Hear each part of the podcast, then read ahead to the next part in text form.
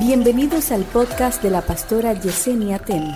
A continuación, una palabra de salvación, restauración y vida de Dios. vida de Dios. Hay momentos donde usted actúa en desconocimiento y aunque usted tenga la razón, su desconocimiento le quita el derecho. Por eso nunca enfrentes una situación sin conocer los detalles. El desconocimiento te quita el derecho, aún en las cosas que tú enfrentas en tu casa. ¿Tú te comiste la comida que yo dejé ahí? Yo. ¿Por qué tú te comiste mi comida? Tú sabes que tú no puedes coger lo ajeno sin pedir permiso. Ya tú lo estás enjuiciando. Pero después te das cuenta, escúchame, que no fue él que se comió la comida, que fue la hermana tuya que llegó con hambre y se la comió. Entonces tú estás muy mal porque se comieron tu comida. El problema es que ahora tienes que olvidarte de eso. Porque tienes que restaurar al que tú heriste, al que dañaste, al que acusaste injustamente. Ahora tu derecho se perdió. Fíjate cómo la falta de conocimiento te roba los derechos. Entonces, ¿qué te dice Dios? Detente y analiza. Detente, oriéntate. Detente, infórmate. Para que cuando hables, lo hables con propiedad. Lo hables con autoridad. No te ponga a enfrentar entre muchachos, no te ponga de que a opinar de cosas. Usted oiga las dos campanas. Usted no se ponga a opinar entre parejas de que, que el esposo es el que tiene la razón o la esposa. No se mete en lío. Usted tenga cuidado con sus opiniones. Tenga cuidado, usted puede ser el mejor consejero que usted quiera. Lo que pasa es que el desconocimiento te resta autoridad.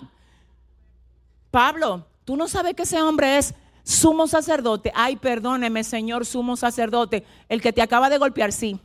Lo que pasa es que tú, por volverte, por irte al nivel de él, ay, ay, ay, ay, ay, perdiste tu derecho. Yo quiero que usted no pierda su derecho hoy. En conclusión, este mensaje te viene a anunciar a ti, cuidado con lo que tú estás juzgando sin conocer, haciendo por desconocimiento. Cuidado con usar excusas y arroparte con ellas. Ser responsable. Pídele a Dios discernimiento. Aleluya.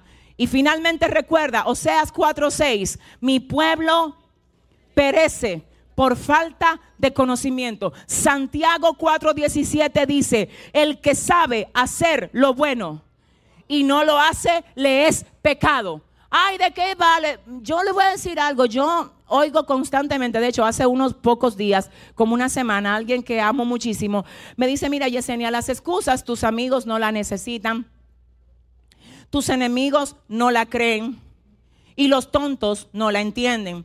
Y yo creo que es así. Sin embargo, yo no quiero que usted confunda excusas con verdad. Ay, por favor, no me lo hagas. No me lo hagas. Cuando tú quieras tener algo claro, no pongas excusas jamás, pero di tu verdad. Entonces termino con esto. Tres cosas donde tú necesitas hablar tu verdad. Ah, que no, que no importa, porque si ellos lo saben como quieran, no les va a importar. Es que yo no controlo lo que ellos hacen. Porque el problema entonces lo van a tener ellos. ¿Por qué? Porque la Biblia dice que el que sabe hacer lo bueno y no lo hace, le es pecado. Entonces mi papel es orientarte acerca de qué es lo que debes hacer. Tu responsabilidad es hacerlo. Tres cosas que tenemos que hacer que la gente sepa de nosotros. ¿Cuántas? ¿Cuáles son? Primero, lo que esperamos de ellos. Señores, la gente no es adivina.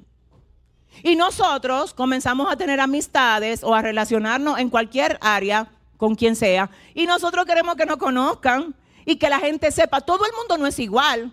A algo de lo que yo me puedo reír puede que el otro se ofenda. Entonces usted tiene que dejarse conocer. Hay gente que no se dejan conocer y pierden relaciones, pierden amigos, pierden gente valiosa porque tú quieres que yo adivine lo que a ti te gusta y lo que no. Yo no te conozco, yo estoy tratando de hacer mi mejor esfuerzo, no me malinterpretes, hay cosas que son de fondo. La falta de respeto, cero. La falta de, de manejo, ¿verdad? Eso no, no me, no me malinterpretes. Yo te estoy hablando de cosas de forma, que por tu forma no se sabe de ti. Y tú, de verdad, sobre todo las mujeres, somos bien complicadas. ¿Por qué? Porque es que a veces nosotros queremos que la gente adivine lo que nosotros queremos y que no adivinen el pensamiento, señores, dejemos eso, vamos a expresarnos. Si usted tiene una amistad, dígale, mira, yo espero esto y esto de ti. Los valores que yo más valoro, valga la redundancia, son la lealtad, el compromiso, la hermandad. Tú puedes contar conmigo, llámame a la hora que tú me necesites. Hay gente que son tus amigos, pero después que apagan ese teléfono no quieren problema. Y esa es la forma de ellos. Pero tú que la que corre a toda, tú dices, ven acá, pero yo corro a toda. ¿Y por qué tú no estás conmigo a toda? Déjate de llevar a la gente donde tú estás. Ellos no piensan como tú, no esperes de ellos lo que tú le darías. Eso es un error. Y yo personalmente cometí ese error constantemente. Yo quería que la gente fuera conmigo como yo soy con ellos. No que yo corro a todas, yo corro a todas. No porque yo te hubiese defendido, yo te hubiese defendido. ¿Entiende? Y el hecho de que ellos no hagan algo por ti como tú lo harías no significa que no te aman. A veces significa que no tienen el drive, que no tienen la fuerza, que no tienen el carácter o que sencillamente no lo ven como algo que te esté fallando. Por favor, si haces el aplauso, dáselo mejor al Señor. ¿Qué tú valoras? ¿Qué tú valoras? Hermano mío, mira, yo quiero ser tu amigo, Dios te bendiga, pero a mí nunca me faltes el respeto frente a la gente. Hay gente que no considera que faltar el respeto, que tú le digas, por ejemplo, oye, tú tienes que pasar por donde el barbero. Eso para ellos no es uno. Ay, sí, que el barbero mío, que una, una chercha, como dicen aquí. Pero hay otro que tú le dices, oye, tú tienes que pasar. Ay, eso fue, mira, que jamás, hasta ahí. Y tú dices, pero ¿y por qué? Es que tú me ofendiste, tú me Es que, mira, ni uno está bien ni otro, tiene que ver con la forma. Es que tiene que ver con la forma, ese es el problema. Usted tiene que aclarar. La gente que es muy cercana a mí sabe que yo no, ah, bueno, yo creo que todo tiene su tiempo, pero hay gente que todo es un relajo. Y a mí esas cosas de verdad como que no me parecen graciosas. Que aunque sea algo serio que tú le estés diciendo a una persona, siempre sea un relajo. Eso a mí me parece una falta de respeto. Pero hay gente que no creen que te están faltando el respeto con eso. Porque esa es su personalidad. Y yo he tenido gente de valor diamante cerca de mí que tienen esa risa el día entero. ¿Qué yo hago? Ven acá, mi vida. Ay, mi amor, pero tú vives el día entero riéndote. Hay cosas que no dan risa. Ay, no, mira, escúchame, pero yo no quiero que tú te estés riendo de todo lo que yo te... Y cambian. Mira, cambian. Tú sabes lo que pasa, que si yo me pongo de sensible, ay, este es un, este es un payaso, este es el día entero riéndose, yo me voy, me pierdo todo el tesoro que hay en ese ser humano porque no me detuve a explicar, a explicar lo que yo espero de él. Ay, yo no sé si, yo no sé, mire, le prometo que Dios me dio este mensaje para ustedes. Y si yo estuviera en esa silla ahora mismo, yo dijera, wow, Señor, gracias, porque de verdad, en serio, de verdad, nosotros estamos pidiendo gente de valor por intolerantes. Porque no son como nosotros, porque es que no te conocen. Ahora no es lo mismo que tú le expliques a una persona lo que tú esperas de él o de ella y te lo siga haciendo de maldad. No, ahí yo lo llamo otra vez, le digo, pero manita, ayúdame, porfa, que yo no te quiero perder. La tercera vez ya yo entendí el mensaje. Me lo está dejando claro, tú no me interesa. Tu amistad no me interesa porque tú no cuidas lo que tú no valoras. Lo que tú valoras, tú lo cuidas. Aleluya. Dele fuerte el aplauso, déselo al Señor. ¿Alguien dice amén aquí? La segunda cosa que usted necesita decir a la gente para que la gente sepa de usted es lo que a usted le disgusta.